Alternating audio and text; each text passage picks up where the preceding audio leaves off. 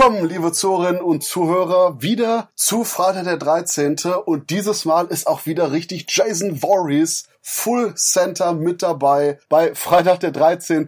Jason lebt. Und der Podcast-Kommentar hier lebt auch wieder mit Christoph, mit Sam und mit Kevin und super duper Sondergast. Matthias Bogner vom Art of Horror Magazin. Und ich muss ja zugeben, du bist eigentlich überhaupt hier bei den Podcasts, generell überhaupt und so, weil mir hat jemand geflüstert, du magst Freitag 13. Teil 6, kann das sein? Naja, nachdem ich ja schon die Ehre hatte, für das Mediabook von Teil 6 den Gastkommentar zu schreiben, da hattest du mich ja auch gefragt, kann das durchaus stimmen? Und ja, also Jason lebt, mein absoluter Lieblingsfreitag der 13. Teil. Da lasse ich nichts drauf kommen. Okay, und deswegen, du hast die Bühne. Was passiert in dem Film? Warum ist er gut? Und warum ist er besser als die anderen Filme? Also ganz einfach, allein die Eröffnungssequenz auf dem Friedhof, erstklassig. Hat so ein bisschen was von Hammer und Zombie Jason, genial. Also finde ich richtig geil, dieses Design von Jason mit dem zerfressenen Gesicht und natürlich der Soundtrack. Allein hier Alice Cooper, uh, He's Back, The Man Behind the Mask. Einfach geiler geht's gar nicht. Und da verschmerzt sich auch, dass der Film eigentlich keine Nacktszenen hat. Das ist da zweitrangig. Ich finde, er hat auch coole Kills und einfach die Stimmung und die hochwertige Produktion Mehr brauche ich nicht, um glücklich zu sein. Der perfekte Freitag der 13. Film. Aber jetzt stopp, zurückspulen. Worum geht's hier? Was ist die Handlung des Films? Die Handlung des Films, das sagt schon der Titel, Jason lebt. Also eigentlich will man dafür sorgen, oder in dem Fall Tommy, der hier übrigens von Tom Matthews gespielt wird und nicht mehr vom Shepard, weil der hatte ja dann seine Probleme mit seinen christlichen Kumpels und äh, wollte nicht mehr. Ja, und der fährt mit seinem Kumpanen da zum Friedhof und will schauen, die Überreste von Jason ausgraben und schauen, dass er ein für alle Mal eben äh, über den Jordan gegangen ist. Dabei passiert es aber, dass als er ihn fällt, der Blitz einschlägt und durch die Elektrizität Jason zu neuem Leben erwacht, als Zombie. Und schon ist die Geschichte erzählt. Und fortan macht Jason natürlich wieder Jagd auf allerhand Jugendliche und natürlich auf Tommy Jarvis. Ja, und metzelt sich dann durch die Spielzeit von äh, knapp 90 Minuten. Ich würde dazu auf jeden Fall sagen, dass was den Film so dermaßen besonders macht, ist noch nicht mal wirklich die Stimmung. Guten Teil davon ist auf jeden Fall Zombie Jason, aber die Atmosphäre und den Humor, den eben unser neuer Regisseur Tom McLaughlin reinbringt. Und das Ganze beginnt bereits in der Vorspannsequenz, wo man eben diese, wie du schon so schön sagst, klassische Hammer-Horror, Gewitter,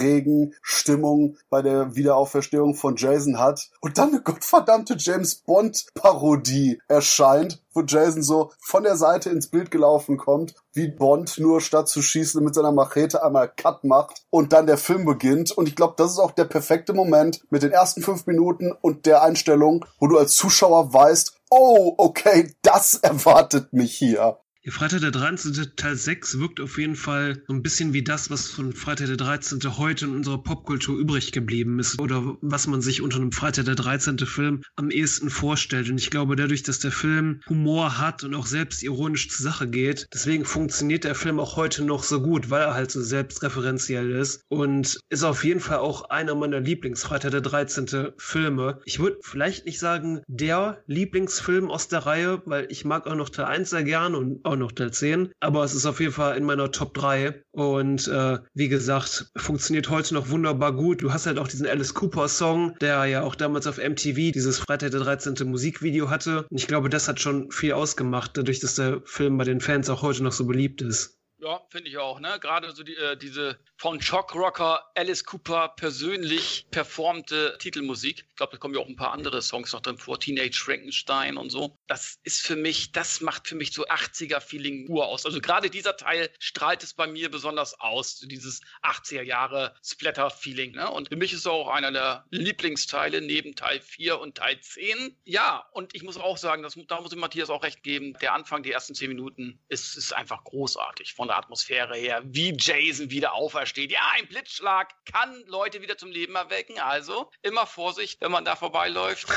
da sollte man wirklich viel mehr Blitzableiter installieren. Und wie gesagt, es passiert wieder sehr viel um Crystal Lake herum und Crystal Lake selbst. Also hier wird wieder sehr viel gemetzelt und das äh, nicht wenig. Und äh, das Pacing ist einfach auch verdammt gut für 90 Minuten. Du hast nie Langeweile. Aber das muss ich sowieso sagen. Ich finde, die gerade die Freitag 13. Reihe ist wirklich von der Qualität her klar, gibt es gute und weniger gute Filme der Reihe. Aber ich finde so, vom Level her sind sie für mich alle sehr gut guckbar. Also ich habe bei jedem Teil irgendwie schon immer das bekommen, was ich wollte. Und das ist sehr, sehr schwierig. Das können nicht alle Horrorreihen von sich behaupten, meiner Meinung nach. Und darum ist es eigentlich auch meine Lieblingshorrorreihe. Ja, man muss auch sagen, gerade hier Teil 6 hat ja auch großen Einfluss auf künftige Horrorwerke. Zum Beispiel Kevin Williamson, der Drehbuchautor von Scream, der hatte ja gesagt zum Regisseur, zum Tom McLaughlin, ähm, dass sein Film also einen großen Einfluss auf ihn hatte und ihn auch inspiriert hat, eben den äh, Scream zu schreiben. Also von daher hat er auch einen Einfluss auf nachfolgende Projekte und auf die Fortentwicklung des Horrorgenres, weil in den 90ern war Horror tot, bis Scream eben kam und damit die neue Slasher-Welle neu entfacht hat. Ich glaube sogar, das geht noch weiter. Wenn mich richtig erinnere, hat sogar Tom McLaughlin irgendwie das Drehbuch von Kevin Williamson noch zugeschickt bekommen, wo der Scream damals noch Scary Movie hieß und Tom McLaughlin so, äh, nicht jetzt. War eine falsche Entscheidung von ihm. Und ich stimme euch bei allem, was ihr gesagt habt, zu. Aber Freitag 13. Teil 6, als ich den das erste Mal gesehen habe, habe ich ihn absolut geliebt. Und irgendwie mag ich den auf jeden Fall immer noch sehr gerne, aber es ist nicht mehr oder weniger geworden. Bei Teil 5, wo ich den das erste Mal gesehen habe, dachte ich, meh. Aber irgendwie, je mehr ich mich damit beschäftigt habe, desto mehr mochte ich den. Hier bei Teil 6 habe ich keine irgendwie andere Empfindung, wenn ich den jetzt auch zum wiederholten Male sehe oder mit anderen Leuten oder ähnlichem. Der ist zusammen mit Teil 4 sicherlich auch einer der generell qualitativ und kohärentesten Filme der kompletten Reihe. Aber ich habe ein bisschen das Gefühl, der ist gerade durch den Humor hier und da zu nett. Der einzige Kill, der irgendwie so richtig uff, selber auch den Zuschauer ein bisschen platt macht, ist die saubrutale Variante, wie der Sheriff in der Mitte komplett nach hinten geknickt wird. Und ansonsten viele, viele Gags sind einfach nur, oh ja, ich sag schon Gags, viele, viele Kills sind einfach nur irgendwie Gags. Ob sie jetzt irgendwie die Typen sind, die fürs Paintball durch den Wald latschen und oh, die haben eine Stirnband namens Dead auf der Stirn. Oh, die sind jetzt wirklich tot. Okay, I get it oder den, okay, wirklich nicht gelungenen Spaß, wo Jason einfach nur irgendeinen mit dem Kopf gegen so einen Baumstamm haut und dann ein Smiley bei dem Baumstamm bleibt und ja, ich denk so, so, what the ah, fuck? gut, es ist ein bisschen die Comic-Variante, würde ich schon fast sagen. Ich finde, es passt. Also, wenn es eine Reihe machen kann, dann finde ich, ist es bei Jason so und auch bei Freddy hat sie eigentlich auch überwiegend funktioniert. Ja, dieser ironische Unterton, ja. also der gefällt mir auch richtig gut, gerade ja. beim Teil 6. Also, wie gesagt, da kommt keiner ran, meiner Meinung nach. Ich hätte halt nur gern hier und da so ein paar Spitzen von was anderem gehabt, wobei ich mich jetzt ernsthaft frage, ob das an den MPAA-Schnitten liegt, die auch hier heftig waren, aber interessanterweise gar nicht so übel aufstoßen, weil der Stil und die Atmosphäre des Films generell so eine eher lockere ist. Im Gegensatz zum fünften Film und erst recht im Gegensatz zum siebten Film, uh, wo das deutlich mehr gemerkt wird, weil hier mit dem, ja, jokey Grundton eben das Fehlen von zu deftiger Gewalt einfach nicht schlimm ist. Wobei ich das bei jedem Freitag der 13. inzwischen habe, wenn ich ihn sehe, dass ich denke so, irgendwie fehlt mir da noch was, gerade mit dem Hintergrundwissen, dass so viel rausgenommen wurde. Weiß ich nicht, merke ich die Schnitte halt immer deutlicher. Aber hier wirkt's am wenigsten schlimm, oder? Ja, ja, da stimme ich dir zu. Bei Teil 4 fand ich es viel, viel schlimmer und auch bei Teil 7. Also bei Teil 7 ist es am schlimmsten. Teil 4 fand ich jetzt gar nicht so. Vor allem Ding, Teil 4 ist ja der einzige, wo noch ein bisschen brauchbares Material auch von den, von den Unrated-Szenen aufgetaucht ist. Ja, macht den Film schon brutaler, klar, aber da finde ich es nicht so schlimm bei Teil 4. Teil 7 ist, ist übel. Und Teil 6, also ich wüsste jetzt nicht bei Teil 6, was ich erweitern würde, um den Film runder zu machen. Klar, du kannst immer mehr Kills oder blutigere Kills Kills einbauen, aber für mich ist da, wo Jason lebt, draufsteht, ist Jason lebt drin. Wobei interessanterweise sogar das Problem mit den Kills, in Anführungszeichen das Problem, bei den ersten Test-Screenings kam, weswegen die da nochmal eben zurückgegangen sind und weitere Morde gedreht haben. Der Tod des Grab, ich wollte sagen Grabräubers, des, des Grabschützers, wen meine ich? Den Friedhofsgärtner. Perfekt, das war das Wort, das mir fehlt. Der Tod des Friedhofsgärtners und damit anschließend der Mord in dem kleinen Pärchen, das denkt, oh hey, lass mal Picknick in der Nähe von Crystal Lake machen, da passiert nichts. Aber Stimmt, es ist ja auch nicht mehr Crystal Lake, bevor wir es vergessen. Das Ganze wurde umgenannt in Forest Green, weil auch Crystal Lake Leute gedacht haben, oh shit, niemand mehr kommt zu uns, wenn wir die ganze Zeit nur mit Jason assoziiert werden. Deswegen, wir sind Camp Forest Green, yo! Hat genau einmal nicht funktioniert und das war's. So eine scheiß Idee, ehrlich. nee, aber das auf jeden Fall der Mord an dem Friedhofsgärtner und äh, an den beiden Typen nachgedreht wurde, weil irgendwie anscheinend die bei den Testscreenings meinten, hier ist, hier ist ein zu großer Zeitblock ohne Morde, da müssten wir nachhelfen. Ich möchte übrigens nochmal die Diskussion von Freitag der 13. Teil 5 mit der chronologischen Reihenfolge aufgreifen. Dieser Film spielt übrigens nicht in den 80ern, sondern 1990. Makes sense. Mhm. Gerade mit den 80er Jahre Hard Rock Songs. Ich wollte gerade sagen, genau das ist das Kontroverse. Eigentlich ist Jason Lebt typische 80er Jahre und soll trotzdem schon in den 90ern spielen. Ja, aber ich glaube, das ist halt auch diese, dieser Comic-Appeal an der ganzen, an der ganzen Sache. So, es spielt einfach keine Rolle. Das ist genau das gleiche wie mit den klassischen Universal Monster Filmen. Wenn das jetzt quasi irgendwie Son of äh, Frankenstein und Co. wurde, du hast immer so ein bisschen die Continuity, so, ey, ja, wir schließen so halb an, aber so ein paar Details, fuck it. Wir haben eine bessere Idee oder eine andere Idee. Und gerade das finde ich auch einfach nur charmant, weil dieses komplett mega spezifische, was teilweise bei den Marvel Filmen ist, wo dann irgendwelche Leute im Internet, oh nein, dieser Charakter müsste eigentlich zwei Stunden später auf dem Helicarrier auftauchen? Fuck it. Ja, gerade bei den behinderten Marvel-Filmen, sorry. Was ich euch mal fragen wollte, oh, oh. Äh, hier haben wir ja CJ Graham als Jason-Darsteller, der ja eigentlich nie wieder was anderes gemacht hat. Ja, nachdem wir beim letzten Mal Tom Morga hatten, den ich nicht erwähnt ja. habe, weil er ist irgendwie so 0815. Wie findet ihr das eigentlich? Ist es bei Jason scheißegal, wer den spielt? Nein. Ja. Nein, nein, definitiv nicht. nee, weil ich finde Jason hier auch gut verkörpert. Ich finde auch Kane Hodder später dann, der den Jason gut verkörpert. Aber findet ihr, dass es wichtig ist, wer den macht? Ist es nicht einfach so, dass man sagt, Hauptsache du hast einen großen, muskulösen, grimmig guckenden Mann, obwohl man das ja auch nicht richtig sieht. Reicht das nicht schon oder muss man da schon besondere Fähigkeiten für haben? Ich sag also, mal so, ich fand, du hast schon den Unterschied mehr gemerkt bei den Halloween-Filmen, wer da Michael Myers gespielt hat. Mhm. Gerade in Age 20, wo du diesen Pimp hattest. Bei den Freitag der 13. Filmen fand ich, hat man sich eigentlich relativ, also wir reden jetzt von dem Jason mit der Hockeymaske, mhm. der in Teil 3 noch recht roh wirkt, aber wenn ich mir jetzt 4, 5 und 6 angucke, gerade durch, dass du halt von Film zu Film immer so einen unterschiedlichen Look hattest, wie Jason immer mehr vermodert, fand ich das jetzt nicht allzu auffällig. Außer in ein paar Szenen, wo man in Teil 6 gibt es ja noch ein, zwei Szenen, wo Jason ein bisschen zu knackig, glaube ich, aussah. Die Hosen ein bisschen zu eng saßen. Wo man da gesagt hat, äh, okay, wir brauchen vielleicht irgendjemand anderen. Da ist es doch schon ein bisschen aufgefallen. Aber im Grunde, so allein von dem, was letztendlich am Bildschirm übrig geblieben ist, bei 4, 5 und 6, hat es jetzt für mich keinen großen Unterschied gemacht. Mhm. Ich bin komplett anderer Meinung. Also, CJ Graham war großartig in Freitag der 13. Jason lebt. Aber was Kane Hodder dann aus Jason noch gemacht hat, ist unerreicht. Also, die Art, sich zu bewegen, wie er den Jason einfach gibt. Man muss nur mal schauen, die leichten Kopfbewegungen. Ich hatte da auch mal äh, die Doku von ihm gesehen. Er hat ja da auch die Kane Hodder Doku. Und da erklärt er das auch, wie er sich auf den Jason vorbereitet hat. Und ich denke schon, durch diese einzigartigen Merkmale, wie eben durch das Atmen, ja. Bei Kane Hodder sieht man immer, dass er so tief einatmet und ausatmen, wenn er vor einem steht das macht den Jason einfach einzigartig, eben nicht äh, ersetzbar. Und in den Teilen 1 bis 5 ist es leider nicht so. Da ist es wirklich nur, wie du sagst, mhm. da könntest du jeden x-beliebigen rein, reinnehmen als mhm. Jason. Gut, in Teil 1 ist nicht, ne? Da war Ari Lehman ja das arme Kind, das da aus dem Wasser springen musste. Aber in den Teilen 2 äh, bis 5, jeder x-beliebige. Aber ab Teil 6, also CJ Graham, meiner Meinung nach grandiosen Jason lebt, hätte gerne auch noch weiter den Jason spielen können. Allerdings, Ken Hodder hat das Ganze nochmal übertroffen. Aber gab es da irgendwie einen Grund, warum er es nicht weitergespielt hat? Ich fand, er hat ja trotzdem gut gemacht in Teil 6. Lag es an ihm oder gibt es da irgendwie eine Story zu? Wahrscheinlich einfach irgendein Stuntman don't care. Ja, die Story war dazu, dass auch eben einfach nur, wie heißt der Typ aus Teil 7? Kane Hodder. Kane Hodder, oh, mir ist gerade das Gehirn abgestürzt.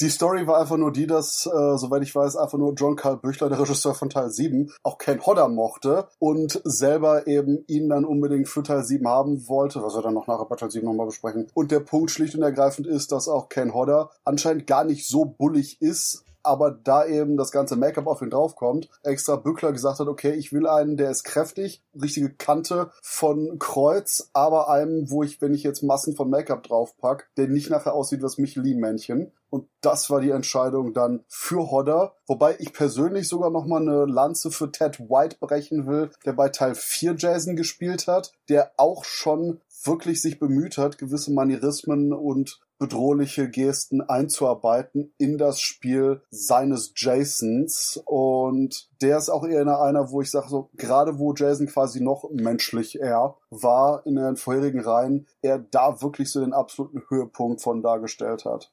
Ich glaube aber auch noch zu wissen, warum äh, man den CJ Graham ersetzt hat. Der Kane Hodder, der hatte ja auch die Rolle hier bei Prison Rückkehr aus der Hölle und ähm, da hat er ja Würmer gegessen. Ja, und die hat er ja wirklich gegessen. Und davon war der äh, John Carl mhm. Büchler, äh, glaube ich, so fasziniert damals gewesen, dass er gesagt hat, den könnte ich mir gut als Jason bei uns vorstellen. Und daher hat man den Graham dann ersetzt durch den Kane Hodder. Ah, okay. Und dann kam Cam Hodder, der fast so gut war wie Ken Kürzinger. Aber ich glaube, das ist ein Thema für einen anderen Tag. Spaß, Spaß. Ich stimme da auch absolut Matthias zu. Kane Hodder ist einfach der beste Jason-Darsteller. Ja, es ist wichtig, dass man auch einen guten Darsteller für Jason hat. Denn ich sage mal so, es ist wahrscheinlich nicht allzu schlimm für einen Jason-Film, wenn man jemanden hat, der ein bisschen weniger jetzt agiert und es kommt immer darauf an, wie der Film auch eben Jason inszeniert. Aber mit einem motivierten Darsteller in der Rolle ist es immer einfach nur ein Plus. Und gerade weil Ken Hodder einfach nur der motivierteste von allen Jason-Darstellern ist, ist es eben immer ein riesiges Plus, wenn er hinter die Maske kommt. Und hey, für CJ Graham hatten wir ja nachher den Höllenkopf aus Highway to Hell, wo er quasi dann durchaus auch wieder so einen Jason-Style-Killer gespielt hat. Oh, bevor ich es aber vergesse, sehr lustig noch äh, eine John Shepard Story. Ja, der hat jetzt hier nicht mehr mitgespielt, weil er gesagt hat, ah shit, ich will jetzt hier nicht schon wieder anecken mit meinen Christenkumpels. Aber als er das Drehbuch gelesen hat, meint er, oh mein Gott, das ist ein kleines Mädchen, das, das betet und das von Jason dann nicht getötet wird. Ach, das ist hier wieder voll auf meiner Linie. Vielleicht, vielleicht ist das eine himmlische Entscheidung gewesen. Und war sich nicht sicher, ob er dann mitspielen sollte, weswegen er seinem Agenten gesagt hat, hey, hey, setz mal mein Geld so hoch an, dass wenn die mich wirklich haben wollen, die auch wirklich zeigen, oh ja, wir wollen den unbedingt. Das nicht einfach nur so ein, wir könnten den nehmen ist. Okay, und deswegen wurde er auch nicht genommen, weil die dachten, okay, fuck it, wir geben doch dem jetzt nicht so viel Geld. Deswegen man dann eben äh, Tom Matthews genommen hat, der ansonsten, ich würde sagen, Tom Matthews bekanntere Rolle ist aber immer noch in Return of the Living Dead, oder Matthias? Definitiv. Aber nochmal noch mal kurz auf, auf CJ Graham, auch wenn ich jetzt nochmal kurz abschweife, Entschuldigung dafür. Der ist ja nochmal zum Freitag der 13. Genre zurückgekehrt, ne? Wenn auch nicht offiziell. Also, ähm, der hatte 2019 wurde ein Fanfilm gedreht, der hieß Vengeance. Mhm. Und da hat er den Elias Voorhees gespielt, also den Vater von Jason. Und der Film spielt 30 Jahre nach Jason lebt. Und ähm, ja, der hat meiner Meinung nach viel zu wenig Aufmerksamkeit bisher bekommen, der Film. Klar, es ist nur ein Fanfilm, Amateur, Independent, aber ziemlich äh, nett anzuschauen und hätte es eigentlich von der Geschichte her auch verdient, dass man da mal was äh, hochbudgetiertes draus machen könnte gerade weil hier in Teil 6 ursprünglich Elias Voorhees auch Teil des Skripts war. Das sollte unter anderem erklären, weil in Teil 5 meinte man ja, oh nein, Jason, der kam ins Krematorium und fertig. Und hier hat man plötzlich so einen Grabstein und alles. Und eine dafür gedachte Erklärung war auch, dass eben Elias Voorhees das Ganze organisiert hat, hier einfach nur Jason eben doch so eine Art etwas friedlichere letzte Ruhe zu geben. Und ursprünglich sollte sogar Elias Voorhees mehr oder weniger als so eine Art schattenhafte Figur den Film über auftreten und erst in der letzten Einstellung sich so zum Zuschauer umdrehen und dann Cut aber das war den Leuten dann irgendwie anscheinend zu viel Mythologie, zu viel Backstory und das wurde dann leider eben gekürzt. Wobei auch in den weiteren Skriptentwürfen der nachfolgenden Teile immer wieder der Plan kam, hey, holen wir Elias Voorhees irgendwie wieder zurück?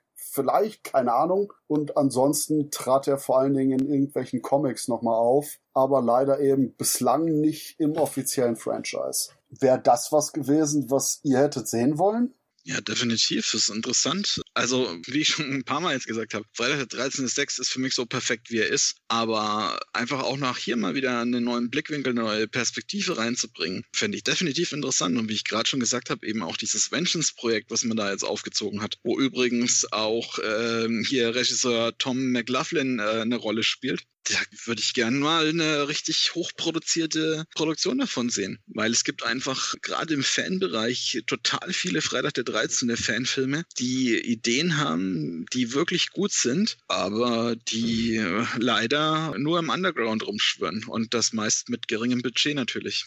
Irgendwie ist schon faszinierend, dass es gerade so viele Fanfilme auch bei Freitag der 13. oder bei Halloween gibt, wobei man sich bei Freitag der 13. glaube ich von der Fanseite aus noch ein bisschen mehr Mühe gibt, die einfach so viel kreativer sind und auch zeigen, es ist eigentlich nicht so schwer, die Fans zufriedenzustellen, weil die Fans diese Filme machen, sich am besten damit auskennen. Und dann kommt halt Nulan mit so einer Scheiße wie der 2009er Reboot um die Ecke. Wobei ich aber auch einfach nicht verstehe, warum man, okay gut, abgesehen von eben den rechten Streitereien um den Titel Freitag 13., um die Figur Jason, ist es jetzt jetzt wirklich nichts, wo man länger als drei, vier Monate braucht, um irgendwie ein Skript für Freitag der 13. Film zu entwickeln. Gerade die Tatsache, dass man immer aktuelle Elemente einbaut, dass man eben durchaus sich im Zeitgeist orientiert und das in den Jason-Film einfließen lässt, macht auch eben die Jason-Filme gerade im Laufe der 80er Jahre dermaßen interessant. Und deswegen passt auch wirklich so wunderbar perfekt der Anfang mit dem James Bond, weil hier Jason Voorhees langsam aber sicher wirklich im Franchise der James Bond des Horrorfilms geworden ist. Die ersten vier Teile sind noch relativ normal und vor allen Dingen eben, ich will jetzt nicht bieder sagen, aber eben klassische Slasher-Filme, wo Teil 4 das am besten macht. Aber eben beginnend mit Teil 5 gibt's einen radikalen Wechsel von jedem Teil alle haben eine komplett unterschiedliche Atmosphäre, Herangehensweise, Ideen und Co. Und das ist auch der Punkt, weswegen ich gerade die zweite Hälfte der Jason Voorhees-Reihe dermaßen interessant finde, weil man eben immer diesen radikal anderen Ansatz hat. Ich würde ja gern mal einen Jason-Teil in einem verschneiten Crystal Lake sehen. So richtig weiß zugeschneit und dann die Splatter-Effekte drauf. Rotes Blut auf weißem Schnee. Ich glaube, das wäre atmosphärisch ziemlich geil. Aber das weise ich zurück. Das weiß ich zurück. Weil dann hast du eben halt die nackten Frauen nicht mehr. Ja, was willst du machen? Sauna? Ja gut, wenn du viele Saunaszenen hast oder Duschszenen, okay. Aber alles andere, das wird natürlich schwierig. Dann hast du diesen Aspekt ja gar nicht mehr. Ich habe es ja gesagt vorhin. In Freitag der 13. Jason lebt, gibt es keine einzige Nacktszene. Erstens, ja, Kevin, deswegen gibt's bei Après-Ski-Comedies immer so wenig Sex und nackte Haut. Und zweitens, das ist aber auch wirklich der einzige zweite Punkt, den ich unglaublich kritisiere. Ganz im Ernst, diese extrem nette, humorvolle Stimmung, weswegen es auch nicht schlimm ist, dass der hier so teilweise wirklich vergewaltigt wurde von der MPAA, was die Schnitte angeht, ist leider auch wieder eben so ein Ausdruck, weil hier wirklich kein Sex ist. Es gab so ein schönes Interview von den Dreharbeiten, wo die Leute sagen, ja, ja, bei Danny Steinman gab's Koks am Set, bei Tom McLaughlin Scrabble. Ist so ein riesiges Ausrufezeichen für die unterschiedliche Mentalität der Leute. Und auch nämlich die Darstellerin Darcy DeMoss, die bei Teil 5 noch rausgeflogen ist, weil sie A, Danny Steinman nicht ihre Titten zeigen wollte für den Film und B, äh, ihre Titten Danny Steinman nicht privat zeigen wollte, kam dann hier nämlich eine Rolle in Teil 6. Sie ist das komische Mädchen, das irgendwie den einen Typen hinten in dem einen Wohnwagen vögelt und zu der Musik auf dem rumhüpft und das Ganze dermaßen keusch abläuft, obwohl es im Skript eigentlich, eigentlich eine richtige Sexszene war. Und man anscheinend ihr gesagt hat, so, oh, du Arme, du musst es Danny Steinman erleiden. Ja, ja, dann, dann brauchst du dich hier nicht oben ohne zeigen. Fuck that shit. Also das, das ist wirklich das nach dem Motto, Teil 6 ist ich glaube, das erste Mal jetzt, wo ich hier drüber rede mit euch, ein bisschen in meiner Gunst gesunken. Der Film ist einfach zu nett. Hm. Ich sehe das als große Bestätigung an und als Ausrufezeichen hinter alles, was ich gesagt habe. Pass auf, wenn ich mir so bedenke, was für Filme du alles toll findest, hm, da kann ich mitnehmen. Wenn du sagst, das ist nett, dann ist es für dich so, ich finde ihn geil. Schau du weiter äh, notgeile Knastjulen. aber nur an drei Tagen in der Woche, denn man muss noch Sicht und die Abwechslung behalten. Nee, aber wie, wie gesagt, wir können auf jeden Fall uns darauf einigen, dass es definitiv hier mit der netteste und wahrscheinlich harmloseste Freitag ist, oder? harmlos finde ich ihn gar nicht, aber wie gesagt, ich finde ihn, bei ihm passt einfach alles. Ich glaube auch bei den entfernten Szenen, die man ja in dem kursierenden Bootleg äh, sehen kann, äh, so viel Gore oder so viel Splatter wurde da gar nicht rausgeschnitten. Also der war, wie du schon sagtest, der von vorher so konzipiert und das merkt man einfach. Also der ist einfach rund und meines Erachtens nach, ich finde ihn geil. Bester Jason. Grundton ist halt am wenigsten verrucht, sage ich mal. Für mich ist äh, Jason lebt der Horrorfilm unter den Freitag der 13. Was? Da brauche ich eine Erklärung. Er hat meiner Meinung nach die meisten Horroraspekte von der Atmosphäre. Ja, würde aber genau hier sagen, diese klassischen Gruseltendenzen, ob sie jetzt eben Universal Horror, Hammer Horror und Co. sind, die werden alle ironisch gebrochen. Und deswegen, nah, not the real thing. Ja, für mich ist Teil 6 irgendwie so der, das habe ich ja vorhin schon mal gesagt, so das, was am ehesten Freitag der 13. nennt, den Leuten popkulturell im Gedächtnis geblieben ist. Ist Jason irgendwie so der massentauglichste von allen. Und auf jeden Fall hat's die putzigste Liebesgeschichte mit den Hauptdarstellern. Naja, der massentauglichste würde ich jetzt nicht sagen, wenn man bedenkt, was Freddy Krüger alles für ein Merchandise nach sich gezogen hat. Also ich glaube, ist Freddy schon noch um einiges massentauglicher und kommerziell ausschlachtbarer, als Jason ist. Ne? Also was es von Freddy nicht alles gegeben hat oder, oder teilweise noch gibt, das ist schon noch eine andere Hausnummer. Ja, Freddy ist eh dahingehend, sag ich mal, der King. Aber jetzt sage ich mal, von den Freitag der 13. Film an sich her, ist irgendwie Teil 6 am ersten der Film, den ich, sag ich mal, Freunden zeigen würde, die damit vielleicht nicht so richtig was anfangen können. Der Son Sonntagnachmittag. Großmutter, Kaffee, Kuchen, guck mal, Freitag 13.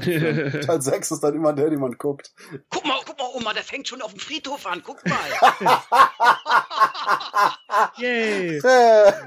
ah, auf jeden Fall, ich würde sogar ernsthaft sagen, es lag wahrscheinlich an Teil 5, dass Teil 6 jetzt nicht mehr so viel eingespielt hat, weil man sich mit Teil 5 wirklich so ein, ah, ein paar Brücken einfach nur abgerissen, war nicht in Anführungszeichen richtig Jason, war irgendwie ein bisschen sleazy, vielleicht zu sleazy. Und deswegen hat im Endeffekt eben der Film hier über seine Laufzeit auch nur noch etwa 20 Millionen eingespielt, was immer noch mehr als gute schwarze Zahlen war. Und das auch dazu geführt hat, dass es dann eben schon wieder zurück zum Camp Crystal Laking und das ist dann die Geschichte für den nächsten Schocktober. Aber wenn die Leute auch eben wirklich mal jenseits von Podcasts richtig noch handfestes, gutes Horrorfilmmagazin in der Hand haben wollen, Matthias, was müssen die dann lesen? Natürlich Art of Horror. Nein, äh, es gibt äh, viele gute Magazine und äh, ich würde mich natürlich Aber freuen. Das Beste ist?